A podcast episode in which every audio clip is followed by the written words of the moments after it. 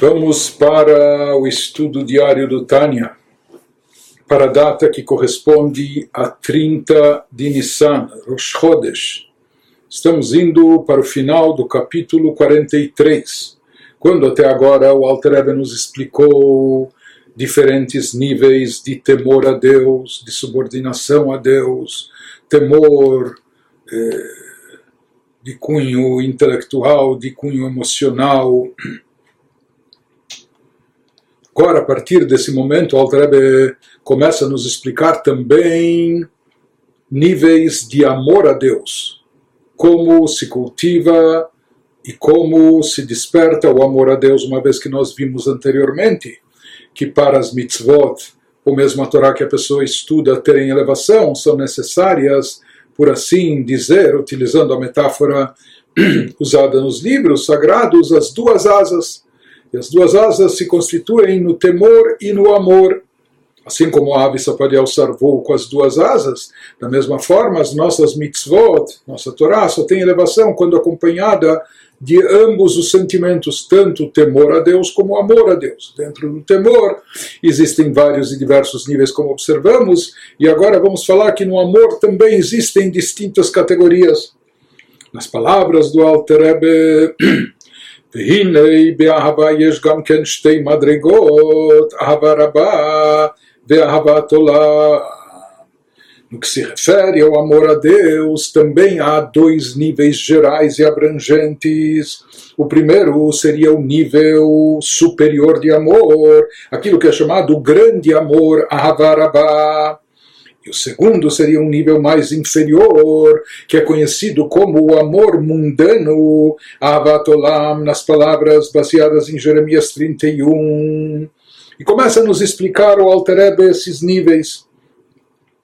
Iniciando pelo mais elevado, Ahavarabá e Ahababetanugim. Esse Ahavarabá, o amor grande, o amor intenso, ele é descrito também como amor deleitante, amor de prazeres, conforme mencionado no Cântico dos Cânticos, no Shirashirim, capítulo 7 e 7. Então, a Havabetanugim se fala que esse amor, a nível mais elevado, é um amor que está associado com prazer e com deleite, porque existe um tipo de amor quando a pessoa está ávida por alguma coisa quando aqui se tratando de amor a Deus, quando a pessoa sente ela sente atração, ela quer se conectar mais intensamente, mais profundamente à divindade, mas ela sente, percebe que ela ainda não está suficientemente ligada, por isso ela está ávida e desejosa de divindade. Então, nesse amor, a pessoa tem vontade e, desejo de se ligar e se conectar a Deus. Porém, quando a gente se refere a Havabetanugim, o amor com deleite, com prazer, isso significa que a pessoa já chegou lá. Aqui se trata de um tzadik, uma pessoa espiritualmente muito elevada, que já está fortemente conectada com Deus, a ponto de sentir essa conexão, de perceber e sentir esse vínculo, e esse vínculo, inclusive, lhe, lhe traz grande, imenso prazer e deleite. Então, esse é o nível mais elevado de Ahavarabá, o grande amor, que também é chamado do amor com prazer, com deleite. Continuamos explicando ao Terebe esse nível elevado de amor a Hashem, amor a Deus. Ve'ishal hevet haolam eileah. הוא בא מלמעלה בבחינת מתנה למי שהוא שלם ביראה. Ele nos fala que esse amor grande, esse amor mais elevado, grande amor, é uma chama que sobe por si só, utilizando as palavras do Talmud, como uma chama que sobe por si só. O que, que ele quer dizer com isso? Que na realidade, no fundo, esse amor não é algo cultivado e conquistado pela pessoa, mas sim sobe por si só, é algo de certa forma inspirado e motivado de cima. É claro que a pessoa fez muito por merecer para fazer jus a receber esse amor, é? que, que espontaneamente, naturalmente se eleva. Mas, em outras palavras, o Alter está nos dizendo aqui que esse é um tipo de sentimento muito elevado que a pessoa sozinha não conseguiria cultivá-lo e desenvolvê-lo, ou seja, é impossível adquiri-lo por esforço próprio, mesmo que a pessoa passasse muito tempo meditando e refletindo na grandeza de Deus, mesmo uma pessoa muito elevada e com pureza de espírito, mesmo uma pessoa que trabalhou sobre si, cultivou sua espiritualidade, se elevou, esse tipo de amor tão intenso a ponto dele sentir prazer com a conexão, pela conexão divina, isso não é algo que a pessoa conquista por si só, pelas suas próprias forças, pelo seu próprio empenho ele só vem como uma espécie de dádiva do alto. Na realidade, esse amor é um tipo de presente, uma dádiva que a pessoa recebe do alto.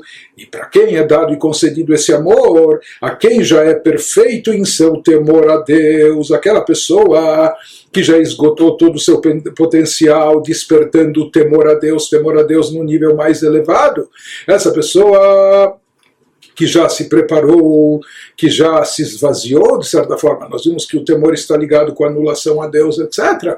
Uma pessoa que chegou a esse nível, então ela vai merecer essa dádiva de cima que vão lhe conceder esse sentimento sublime e elevado do amor, do grande amor a Deus, do amor intenso, que é um amor inclusive prazeroso e com deleite.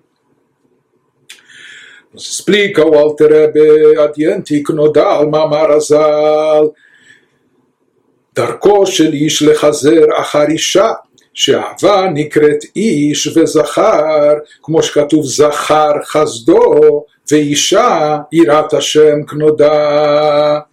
Como na célebre interpretação racídica, há uma interpretação racídica em nome do Magid Mesrich, o mestre do Alter Rebbe, deste ensinamento dos nossos sábios de abençoada memória, quando os nossos sábios tratam no Talmud sobre casamento e como ele ocorre. Naqueles tempos, inclusive, se fala que a, a iniciativa deve partir do homem, conforme é conhecido desde o Gênesis a criação, que Eva, a primeira mulher, foi criada derivada de uma costela do homem.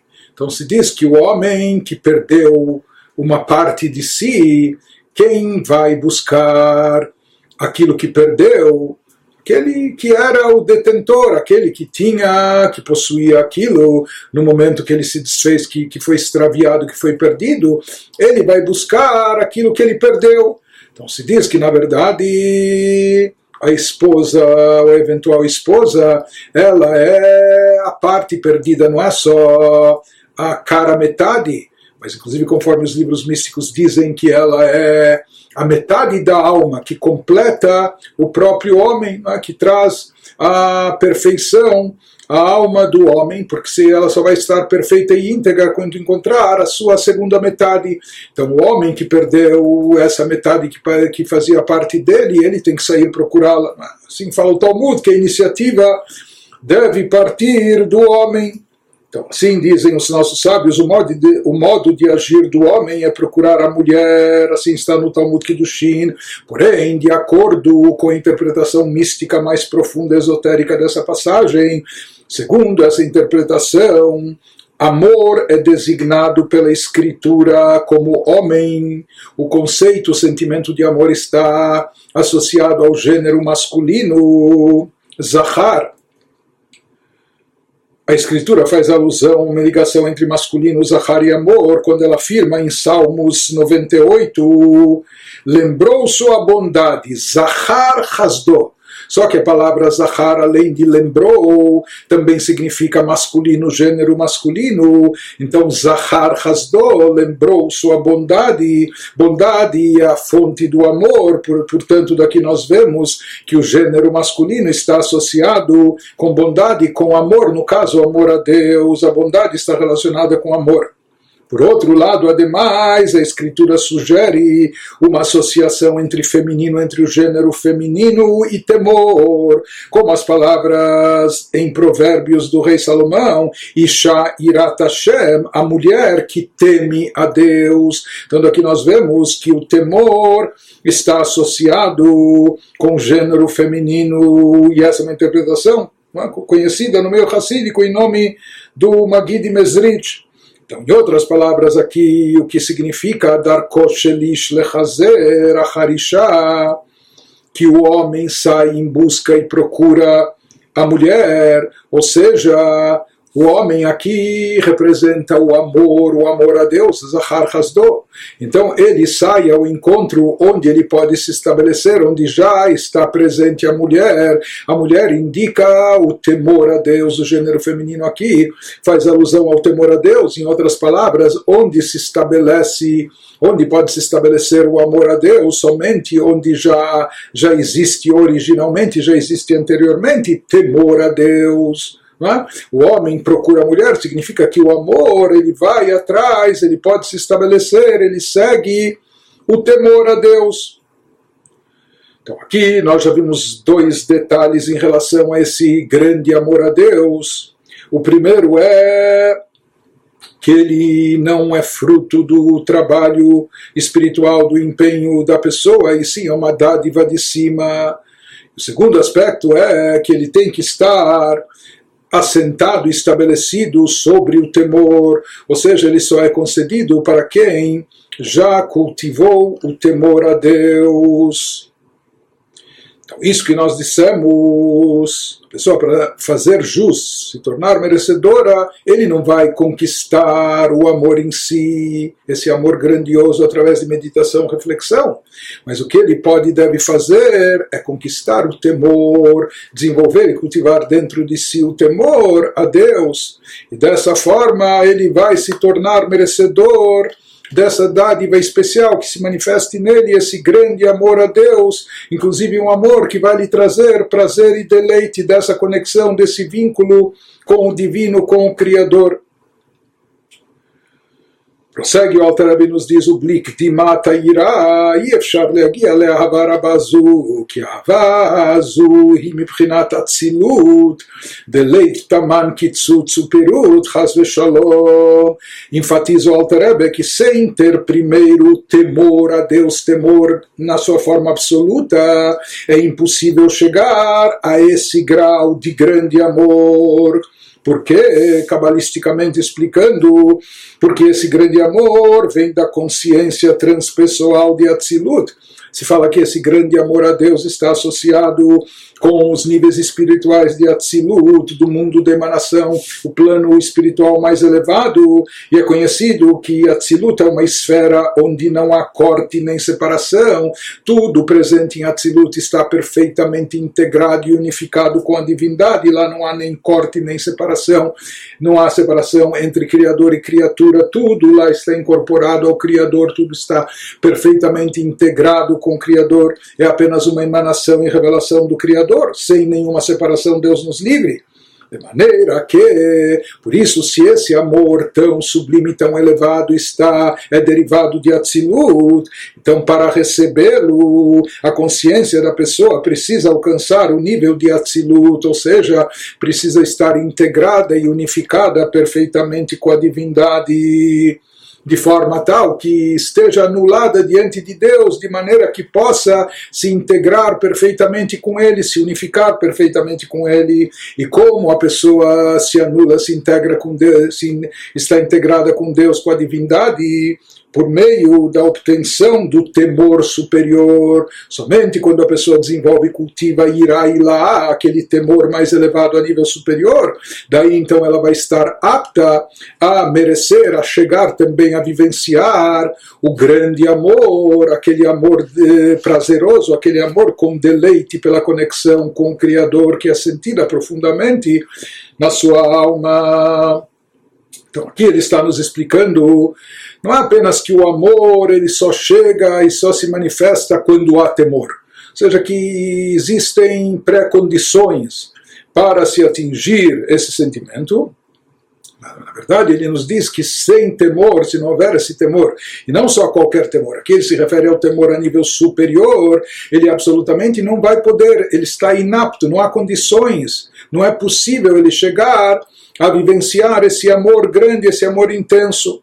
Porque enquanto ele não tem temor de forma otimizada, enquanto ele ainda não eh, maximizou todo o temor a Deus que ele pode e deve ter, isso significa que ele ainda não está completamente anulado diante de Deus, que ainda existe uma separação entre ele e o Criador, porque o verdadeiro temor, como nós falamos, o temor a nível superior, ele indica, ele expressa uma anulação completa do ser do indivíduo perante Deus. E é essa anulação que permite ele se unificar perfeitamente com o Criador. Na ausência e na falta desse temor, significa que a pessoa não se anulou ainda por completo em relação a Deus, eu sou mais eu, o ego dele ainda está presente e esse ego está interferindo, não há uma anulação perfeita. E se diz que essa, esse amor intenso, esse grande amor, que inclusive lhe causa o prazer, é o amor que vem dessa perfeita unificação com Deus e essa perfeita unificação a Deus, como existe no nível de Atzilut, no campo de emanação, só é possível quando a pessoa se esvaziou de si mesma, quando a pessoa anulou o seu ego, quando a pessoa desenvolveu esse temor a Deus a nível superior. Porque no mundo de Atzilut, como nós falamos, lá não há nenhuma nada apartado, nada separado, separado de Deus. Então, por isso, somente quando a pessoa chegou a atingir esse nível de integração completa, de unificação plena com o Criador, apenas então, quando ele está completo no temor superior a Deus, é que ele pode chegar a esse grande, intenso amor. Portanto, aqui nós vimos no final três três detalhes, três especificações em relação ao chamado grande amor a Deus. Primeiro, que esse amor não é um amor de uma pessoa ávida, sedenta e atraída por algo, mas que ainda não chegou lá, não conseguiu. Não, nós falamos esse amor é de quem já chegou lá, de quem está próximo do amado, do ser amado. E isso, inclusive, lhe causa um intenso prazer e um grande deleite. Então, não é o amor da avidez, da sede, mas sim o amor prazeroso. Pois nós falamos que esse amor não é algo que a pessoa obtém e conquista pelo seu próprio esforço, mas é uma dádiva que vem de cima pois nós falamos que essa dádiva só é concedida para quem já tem, já possui um pleno temor a Deus, um temor a nível superior. Aquele temor elevado se anulou diante de Deus, apenas essa pessoa vai fazer jus e vai poder pairar sobre ela também. Ela vai poder receber essa dádiva desse grande amor, desse amor intenso. Já o segundo nível de amor a Deus, que é um nível mais mais eh, baixo, inferior, chamado de Ahavat Olam, chamado amor mundano, essas três, esses três quesitos não existem, ou seja, primeiro não é aquele amor de quem já chegou lá, não. Esse amor mundano ainda é um amor cheio de sede, a pessoa está ávida e desejosa, não é um amor que indica um desejo quando a pessoa ainda não chegou lá. E aqui, esse tipo de amor, de Ahavatolá, um amor mundano que nós vamos ver em seguida, é algo que tem que ser cultivado pela pessoa, é algo que vem como resultado do seu esforço e do seu empenho. E mais do que isso, nesse amor mundano vai haver uma novidade que eventualmente esse amor pode até surgir e pode se manifestar mesmo antes do temor. Em geral, a ordem é que nós vimos que existe uma certa ordem que, em primeiro lugar, tem que haver o temor básico, o temor elementar, o chamado temor a nível inferior, que isso é a base o fundamento de tudo. Depois, eventualmente, se chegaria se chegaria a Havatolam, a esse amor em nível inferior, chamado amor mundano, que isso pode e deve conduzir ao temor a nível superior, que indica essa anulação completa a Deus, a anulação do seu ego, para então transcender e chegar a Havarabá, o grande amor, que é aquela unificação perfeita com, com o Criador, que inclusive traz extremo deleite à pessoa e prazer a ela. Grandes tzadikim podem atingir esse nível. De qualquer maneira, ele nos explica que, eventualmente, no plano inferior, o amor pode se manifestar até mesmo antes do temor. Em geral, a ordem é que, primeiramente, tem que haver o temor, o temor básico. Mas aqui, esporadicamente, ou momentos eh, únicos, especiais, pode haver também uma situação onde se manifeste o amor a nível inferior, mais básico, chamado amor mundano, antes mesmo do temor.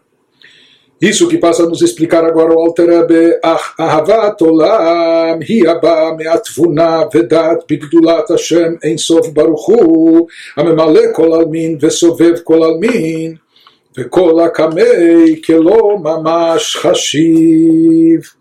O chamado amor mundano, porém, que é o amor a Deus em nível mais baixo, esse sim pode ser adquirido por meio do esforço diferente do, do amor de deleite que a gente falou que não depende do esforço da pessoa, isso é uma dádiva de cima.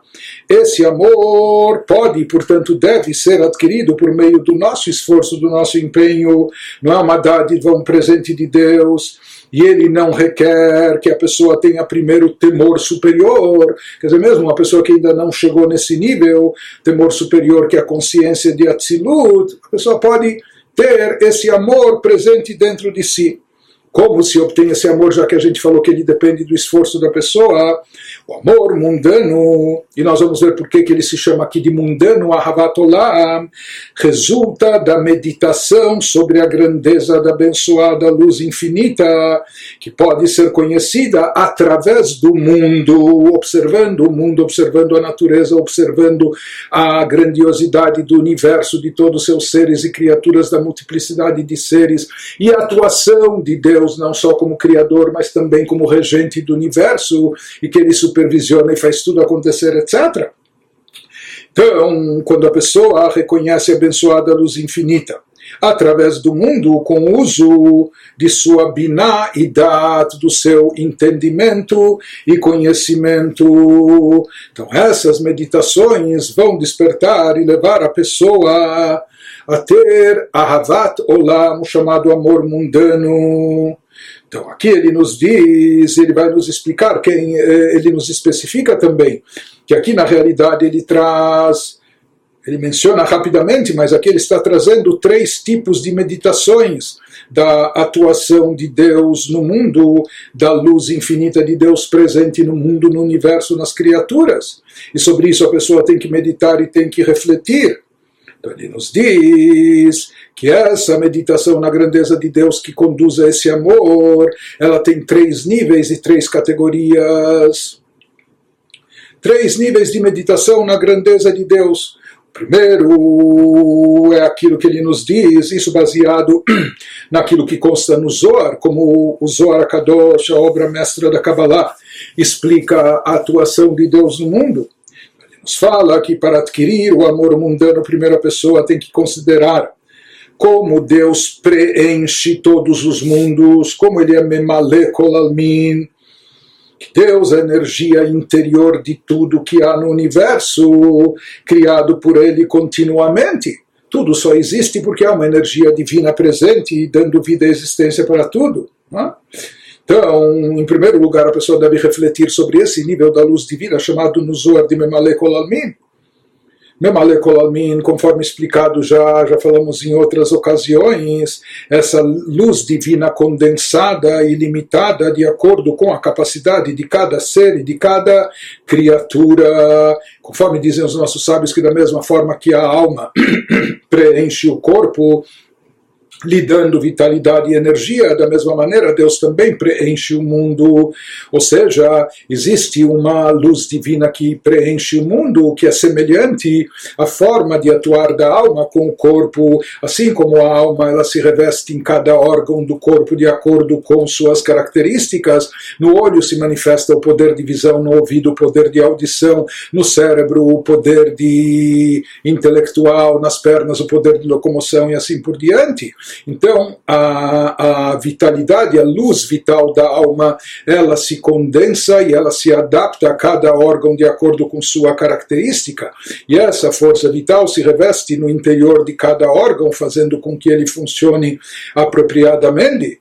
Da mesma forma, existe a luz divina que está presente em cada, em cada universo, seja o nosso físico material como nos universos espirituais, em cada um de acordo com sua capacidade de captar a luz divina. Por isso, essa luz ela é, é ela é limitada e condensada, adaptada de acordo com a capacidade de cada ser e de cada criatura. Depois que a pessoa reflete e medita sobre isso, ele deve meditar também sobre Sovev Kolalmin.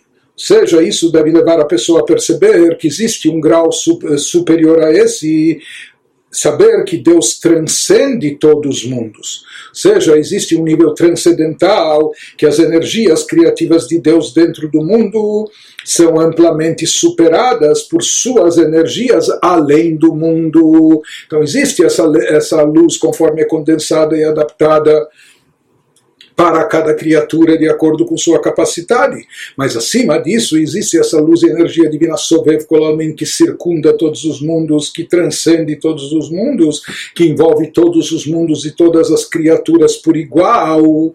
Portanto, é uma luz que não se condensa, não se limita, e diante dela todas as criaturas e seres de todos os níveis são idênticos. Pode ser uma pedra inanimada aqui nesse mundo físico terrestre, ou o anjo mais elevado elevado ou uma alma espiritual desincorporada diante dessa luz transcendental de Deus, todos são iguais. Esse é o nível mais elevado da divindade, um mundo que transcende uma luz divina, uma energia que transcende os mundos.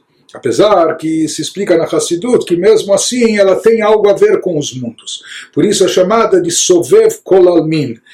A luz que transcende todos os mundos, ela transcende mas ela ainda tem uma associação, ela está ligada e relacionada com os mundos, ela transcende os mundos, ela envolve, cerca, cobre todos os mundos, por mais que por igual, etc. Mas ela ainda tem uma relação com os mundos, mesmo que é uma luz que não se condensa, etc. Mas alguma relação com o nível mundano ela tem até a gente chegar naquele nível mais elevado na nossa meditação, depois de, de refletir sobre a luz que preenche os mundos, depois de refletir sobre a luz que transcende os mundos, também no aspecto Vekola Kamek Elohashiv, isso vai fazer a pessoa entender aquilo que fala o Zohar, que em sua presença, na presença de Deus, tudo é considerado zero, literalmente, tudo é nulo. Aqui já se fala de um nível onde todo o universo é completamente insignificante e nulo diante de Deus. Isso se refere à essência de Deus, não Deus atuando como criador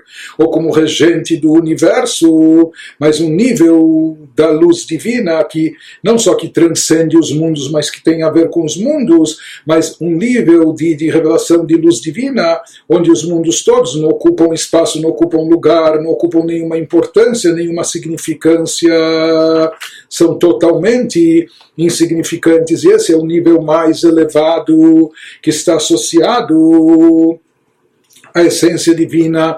Vai nos explicar o Alter um pouco mais sobre esse terceiro nível, o nível mais elevado de todos, esse nível da divindade, diante do qual todos os mundos são completamente nulos. O que bitul, dibur echad benefesh amaskelet, beodo bemachshavta ou bechemdat alev, canal. Ele nos fala que o mundo é considerado zero, nulo na presença de Deus. Da mesma forma, já falamos sobre isso no Tânia anteriormente, que uma frase, uma palavra, uma frase linguística produzida pela alma intelectual, a pessoa pronunciou uma palavra ou uma frase, mas isso não tem identidade própria na parte pré-linguística da, da consciência da alma seja essa palavra proferida em relação às ideias que a pessoa tinha antes de expressar verbalmente essa ideia, quando as ideias ainda se encontravam nessa fase pré-linguística, quando elas estavam ainda no, no pensamento ou na mente da pessoa, enquanto ela ainda está no pensamento inarticulado, não verbal da alma ou mesmo antes de estar no pensamento da pessoa, quando ela está em forma de emoção, no seu coração ou em um anseio do coração, conforme mencionado acima, conforme ele já nos explicou no capítulo 21 extensamente. Então, a palavra verbal, a palavra falada, ela é insignificante se comparada com o pensamento. E o próprio pensamento, mas o pensamento já tem é, certo tipo de articulação, mesmo que ainda não foi verbalizado, a pessoa pensa com palavras, etc. Mas o próprio pensamento ele é incomparável em relação ao sentimento. O sentimento, quando está no coração, ele não é expresso nem com palavras, ou aquilo que está presente na mente da pessoa, antes da pessoa sequer meditar e refletir articulando sobre isso. Então isso tudo ele nos traz. Então isso tudo nos traz o Alter Ebe para nos dizer, assim como a palavra falada é insignificante em relação aos níveis níveis superiores do potencial da alma da pessoa.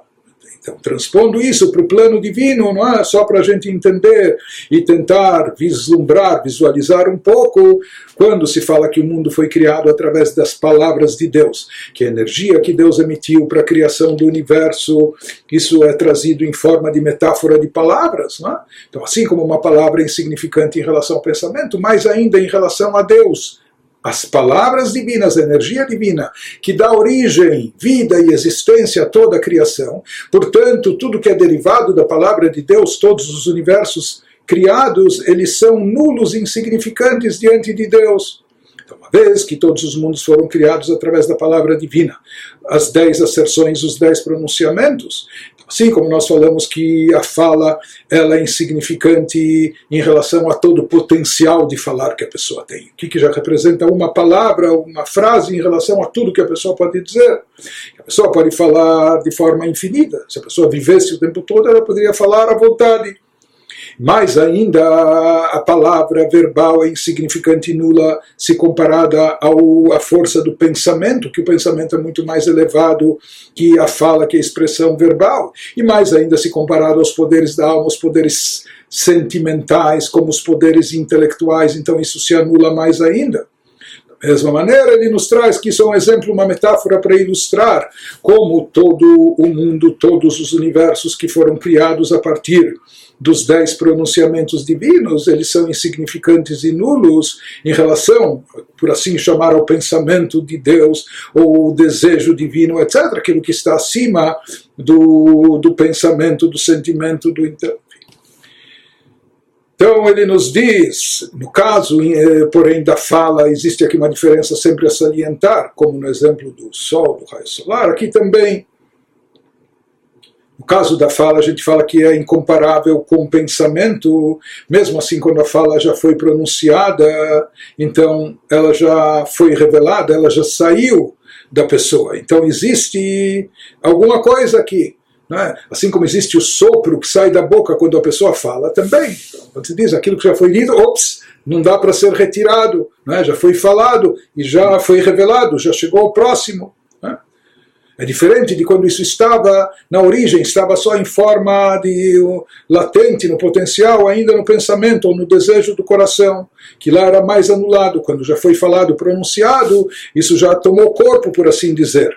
Mas no caso de Deus isso não se aplica, porque no caso do ser humano existe alguém além da pessoa, existe um espaço afora da pessoa que não é preenchido por ela. Portanto, quando a pessoa fala algo, ela revela algo que estava é, internalizado dentro dela, no seu interior, e foi colocado para fora. Mas em relação a Deus, não existe nada fora dele, não existe ninguém além dele, não existe nenhum é, espaço que ele não preencha. Ele é onipresente. Portanto, no caso de Deus, seria como que se essa fala sempre estivesse retida ainda no seu interior, e como seria como a nossa fala antes de ser pronunciada, que ela é completamente anulada diante do pensamento, diante dos poderes da alma, dos sentimentos e do intelecto, etc. Então, no caso de Deus, que ele preenche todo o espaço onipresente, se fala que a anulação da fala, entre aspas, desses pronunciamentos que dão origem, que deram origem a todo o mundo e universo, eles estão constantemente, completamente, totalmente anulados, integrados, unificados dentro da divindade, sempre. Isso é só ele está nos explicando para a gente entender e visualizar um pouco esse conceito que diante de Deus todos os mundos, universos, seres e criaturas são absolutamente nulos, insignificantes, considerados nada. Com toda a luz que energiza o mundo, com toda a luz que preenche os mundos, que transcende os mundos, mas além disso, na essência de Deus, tudo isso é completamente insignificante, tudo isso é completamente nulo. Continua o Alter e nos diz qual vai ser o fruto e resultado dessa meditação profunda.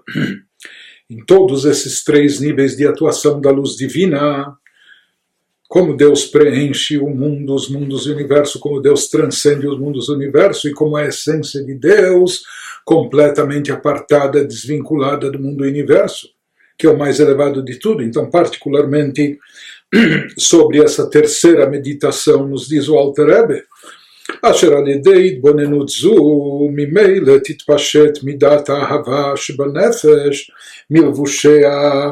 Ele nos fala que essa meditação descrita acima fará o amor que está na alma da pessoa instintivamente despir suas roupas anteriores se despir das, das roupagens anteriores, desligando-se das coisas que a pessoa amava, apreciava e almejava antes. O que significa que sua alma não ligará o amor dela a nenhum prazer ou deleite, qualquer outro que seja. Ele nos diz, quando a pessoa refletir em tudo isso, meditar sobre a grandiosidade de Deus, sobre a essência de Deus, que transcende todos os mundos e universos, e na insignificância de todos os mundos, universos e tudo neles contidos, todas as criaturas e seres diante de Deus que estão completamente nulificados diante dele. Então ele nos fala, meditando sobre isso, a pessoa vai chegar então ao amor a Deus. Em todo amor existe o amor propriamente dito, existe o objeto ou o ser amado, aquilo que a pessoa ama. E o amor da pessoa se concentra e se reveste naquilo que é amado, que está sendo amado. Portanto, aqui, quando a pessoa meditar e refletir, como todo o universo, todos seres e criaturas, isso inclui, portanto, todos os prazeres do mundo, todos os prazeres físicos, corpóreos, materiais, toda a benesse e bonança do mundo, todos os prazeres e deleites dos assuntos mundanos, se o mundo todo é insignificante diante de Hashem, diante de Deus, portanto, todos esses prazeres, eles também são nulos, são completamente insignificantes e não ocupam qualquer lugar diante de Deus.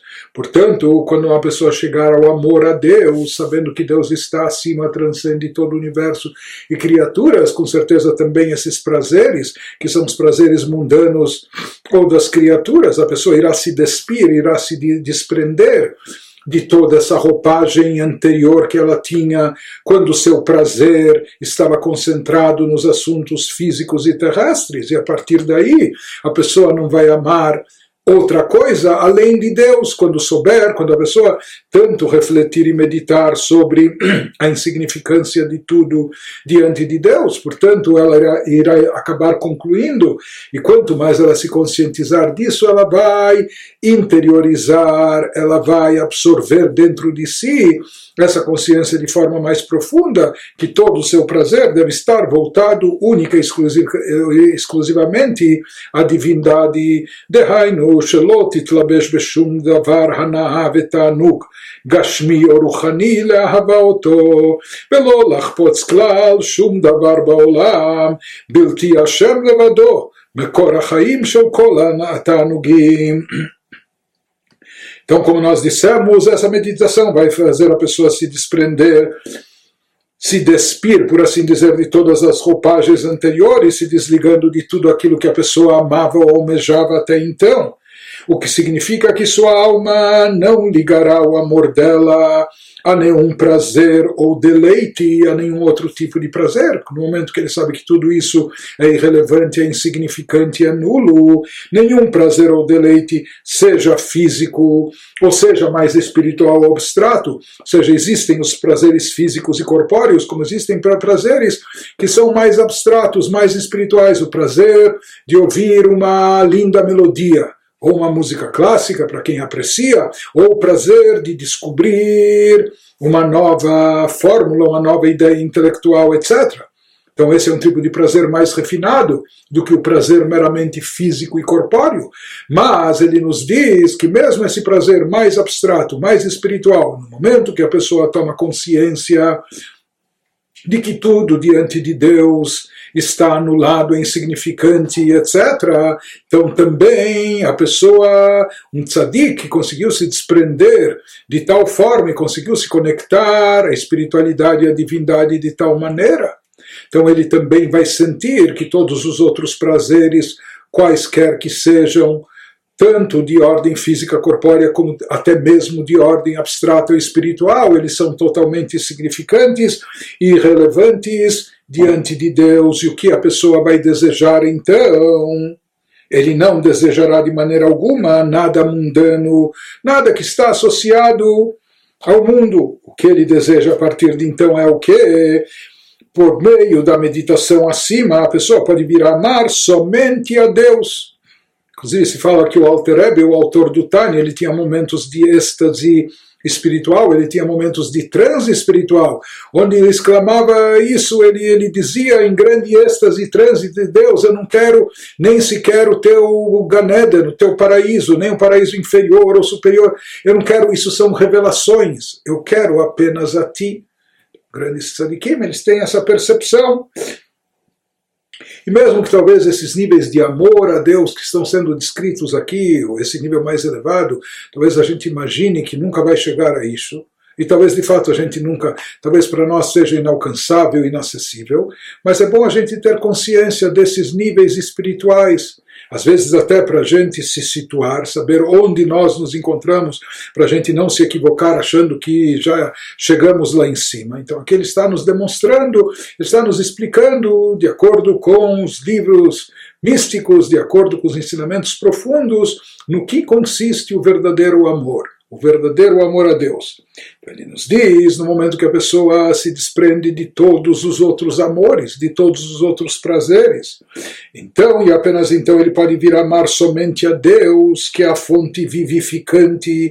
Ele é, Deus é a fonte que dá vida e existência a todos os prazeres, pois todos os prazeres deste mundo não possuem existência separada e são considerados zero em sua presença. Ou seja, nada nesse mundo tem vida própria, nada tem existência própria, autônoma, independente. Então, eles não possuem existência separada. E diante de Deus são totalmente independentes, e diante de Deus são considerados zero em sua presença, literalmente não havendo de forma alguma nenhuma comparação entre eles, entre qualquer ser e criatura, entre qualquer prazer e deleite, realização, plenitude que haja aqui. Não há nenhuma comparação entre eles e Deus, e ele e Deus. Deus nos livre. Assim como não se podem comparar nulidade e vazio absolutos com a vida eterna, assim como não há nenhuma comparação entre o nulo e vazio com a verdadeira existência, com a existência perene, a existência eterna. Isso que nos diz o Alter Rebbe. שכולם בטלים במציאות וכלא ממש כמי חשיב ואין ארוך בדמיון כלל ביניהם חס ושלום כמו שאין ארוך לעין והאפס המוחלט לגבי חיים נצחיים. Em outras palavras, o Alter está nos dizendo aqui que na realidade não significa que existe um grau de prazer e satisfação que é obtido das coisas físicas ou corpóreas ou materiais. É? Isso é um tipo de prazer, apenas que talvez ele esteja nos dizendo que o prazer espiritual, o prazer de conexão com a divindade, é muito mais, muito, muito mais intenso. É, multiplicando isso por não sei quantas vezes, então é um prazer muito. Mas aqui, quando a gente fala que é um prazer muito mais intenso, múltiplas vezes, ainda existe uma relação, existe uma proporção, existe uma ligação. Aqui ele está nos dizendo não apenas que o prazer com a divindade é um prazer mais forte intenso do que os prazeres físicos, do que os prazeres corpóreos, os prazeres materiais. Na realidade, ele está nos afirmando que não existe qualquer fator de comparação, não existe qualquer associação, assim como a gente não pode comparar zero, nada, o nulo com uma existência absoluta eterna, não há fator de comparação. Um com um milhão ainda tem alguma comparação, porque se você multiplicar por um milhão de vezes aquela unidade, você vai chegar a um milhão. É? Mas existem coisas que não têm qualquer associação, qualquer comparação, qualquer proporção.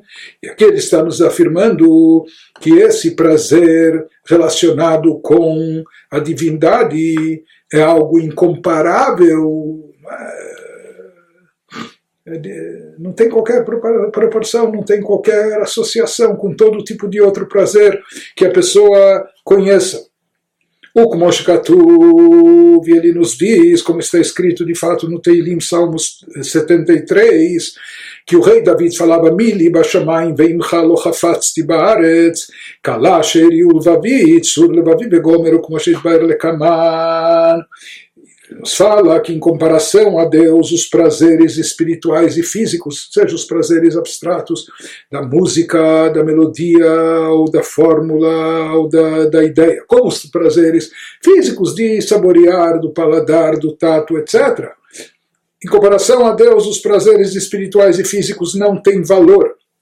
Como está escrito nos Salmos quem mais eu tenho? O rei Davi falava para amar no céu, além de ti, não quero ninguém na terra. Ou seja, o rei Davi falava: eu não tenho nada e ninguém além de ti, nem nos céus e nem na terra. Céus fazem alusão aos seres, criaturas e prazeres espirituais de ordem espiritual, terra, os prazeres de ordem física corpórea.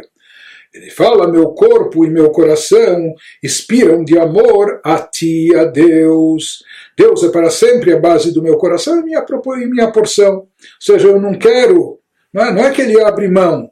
Ele diz, Deus, conhecendo, estando próximo da divindade, eu já não sinto prazer, é totalmente, eu percebo quanto é irrelevante, é fútil, é vazio, é insignificante, é nulo qualquer prazer nos céus e na terra. Nos céus, prazer a nível espiritual, na terra, prazer a nível físico. Ele nos fala que a insignificância desse mundo físico e seus prazeres ele vai ainda explicar mais adiante, no capítulo 48. Prossegue o Alter Rebbe nos diz, seja aqui David Amelach chegou num nível, como um tzadik, uma pessoa altamente espiritualizada, que ele dizia eu não quero, eu não desejo nenhum tipo de outro prazer, nem prazer físico, satisfação física, corpórea aqui na terra, nem prazeres espirituais, celestiais. Eu quero que toda a minha alma esteja voltada somente a ti. Mas interessante, não vamos nos esquecer Aqui está se tratando ainda não do Ahavá Betanugim, nem daquele amor superior, amor com deleite, daquela pessoa que já chegou lá e já sente o prazer. Aqui ainda está se tratando de um nível onde a pessoa se encontra naquela situação que ela está ávida por conexão maior a Deus, onde a pessoa está desejosa de vincular-se mais profundamente a Deus, quando a pessoa já tem consciência que essa é a verdadeira realização, essa é a plenitude total e completa. Ou seja, por mais que a pessoa aqui ainda não chegou nesse nível de amor, de deleite e amor a nível superior, o amor, o grande amor, mas ele apenas sente, percebe que existe algo muito mais elevado de tudo aquilo que estava na sua percepção até então. E é isso que ele visa e é isso que ele deseja. Ele sabe que isso que há de mais elevado supera todas as outras realizações, plenitudes, todos os outros prazeres, etc. É isso, portanto, que a pessoa aspira. וגם מי שאין מידת אהבה שבנפשו מלובשת כלל בשום תענוג גשמי או רוחני, יכול להלהיב נפשו כרשפי יש בשלהבת עזה, ולהב העולה השמיימה על ידי התבוננות הלל, כמו שהתבאר לקמן. Ele nos fala, se é uma pessoa que. Existem pessoas que estão mais frias, que não têm tanta avidez, tanto desejo, tanta vontade, nem para coisas físicas, nem corpóreas, nem para coisas abstratas e nem para coisas espirituais, e talvez essa pessoa então não tenha sequer esse, esse desejo, essa avidez, essa vontade para com a divindade. Então nos diz o Alter mesmo que o amor na alma do indivíduo Talvez essa pessoa seja uma pessoa mais refriada, mais fria, mesmo que o amor não esteja fortemente ligado ao desejo de nenhum prazer. Tem pessoas que tudo fazem com muita vontade, prazer, desejo, é? mas tem pessoas que não, que são mais frias, apartadas. Então, nos fala mesmo essa pessoa que o amor na alma dele não está ligado ao desejo de nenhum prazer, seja físico ou espiritual, mas mesmo esse indivíduo ele pode acender sua alma com um amor como fogo abrasador. Ele também pode, mesmo essa pessoa que é mais fria, ele pode iluminar, fazer brilhar sua alma com esse amor que é chamado com uma chama de amor, não é? um amor de fogo abrasador, na linguagem do Cântico dos Cânticos, capítulo 8, e chama intensa, uma labareda que sobe aos céus, assim como a chama se ergue, ele também pode insuflar o seu coração com uma chama ardente, com um amor fervoroso por Deus.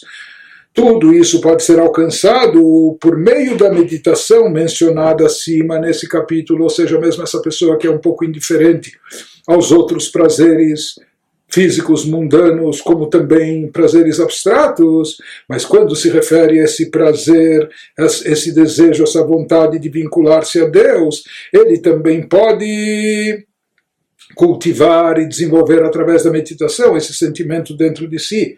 Ele vai nos explicar isso mais tarde, mais adiante, nos capítulos, no capítulo seguinte, 44, e também no capítulo 50. Então, aquilo que ele nos falou até agora, Walter Eber, quando ele descreveu esses tipos de amores, categorias no amor a Deus. Então, na realidade, anteriormente ele nos falou que, em geral, a pessoa pode ter o seu amor é, vinculado a coisas físicas, corpóreas, coisas mais abstratas, e que ele vai substituir isso quando ele tomar consciência da nulidade e significância de tudo, ele vai substituir tudo isso e vai redirecionar o seu amor para o divino, para, para Deus através da meditação, da, da, do pensamento, e com isso nós falamos que o amor dele vai trocar de roupagem, ele vai se desprender, se despir daqueles assuntos onde ele estava concentrado, investido, e vai ser redirecionado, seu amor vai estar voltado apenas e tão somente a Deus. Agora, aquela pessoa que não, era, não curtia, não tinha tanto prazer, vontade e desejo, uma pessoa mais fria por natureza, nem nas coisas físicas ou corpóreas, Portanto, o amor e desejo não estava revelado e manifesto dentro dele. Então ele diz mesmo uma pessoa assim, com essas, com essas características, ele também pode chegar a insuflar dentro de si amor e amor fervoroso a Deus através dessa meditação. Como nós falamos, pensamento gera sentimento e através dessa meditação, mesmo essa pessoa mais mais fria, indiferente, pode cultivar um grande amor a Deus, um amor intenso.